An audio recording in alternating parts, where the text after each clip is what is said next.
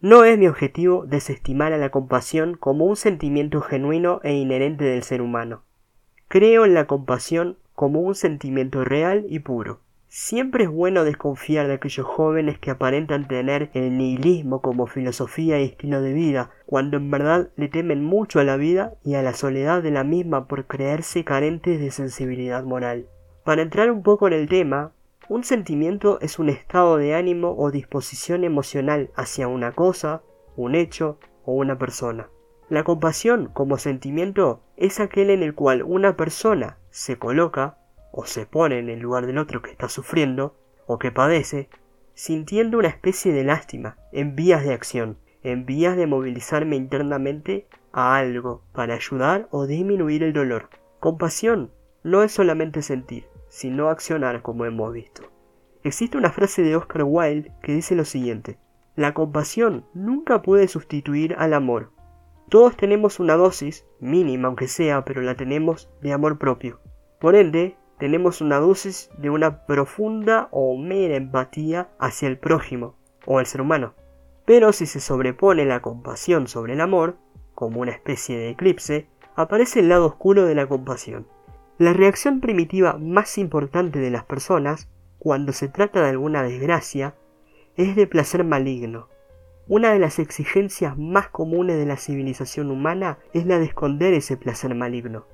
La costumbre de condolerse y la expresión de la más profunda simpatía, entre comillas, tiene la finalidad de ocultar esta reacción primitiva por medio de una sobrecompensación activa. ¿A qué me refiero con esto? A que la compasión puede volverse tóxica y negativa cuando se la interpreta como alegría por otro estar sufriendo aquello que no estoy sufriendo yo. Alegría por no estar en el lugar sufriente, la cual es otro el que está. Porque eso me lleva a pensar que todo eso es válido. La compasión se sobrepuso a esa dosis equilibrada de amor y se tornó algo en exceso, un narcisismo puro y concreto. Por ello, la discusión acerca de la genuinidad de la compasión es verdadera cuando nos preguntamos ¿Será que cuando tengo compasión por alguien inconscientemente no me siento feliz por estar sufriendo esa persona en mi lugar? Y por lo tanto, menos mal que es ella y no yo?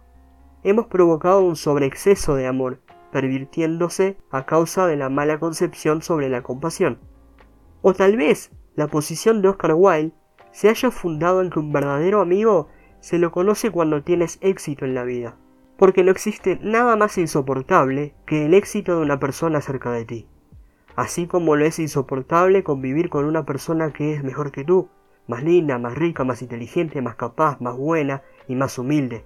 Por naturaleza, si una persona reúne ese tipo de condiciones, el resto de las personas tienden a odiarla, aunque hoy en día sea políticamente correcto mostrar que los seres humanos tenemos buenas intenciones, buenos sentimientos, y mentimos aquello que en realidad no es como lo mostramos.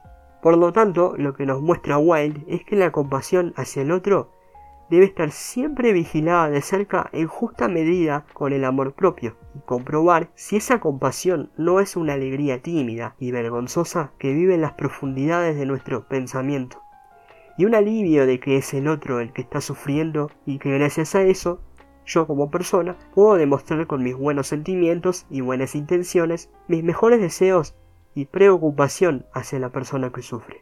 Pero creo que la compasión es real y genuina cuando uno se identifica de tal modo con el padeciente que nos damos cuenta que somos tan padecientes como lo es el otro, en cualquier tipo de sufrimiento. Incluso cuando ha cometido un acto inmoral o atroz y reconoces que puedes cometer el mismo error que ese ser humano. Para finalizar, te dejaré una frase de Ayn Rand que reza lo siguiente: Piedad para el culpable es traición al inocente. Culpable porque nos damos cuenta de que la compasión es alivio por algo que no sufro, e inocente porque lo genuino de la compasión es asumir mi calidad de ser humano. Soy el psicólogo licenciado Martín Cuña y esto fue Dosis de Diván.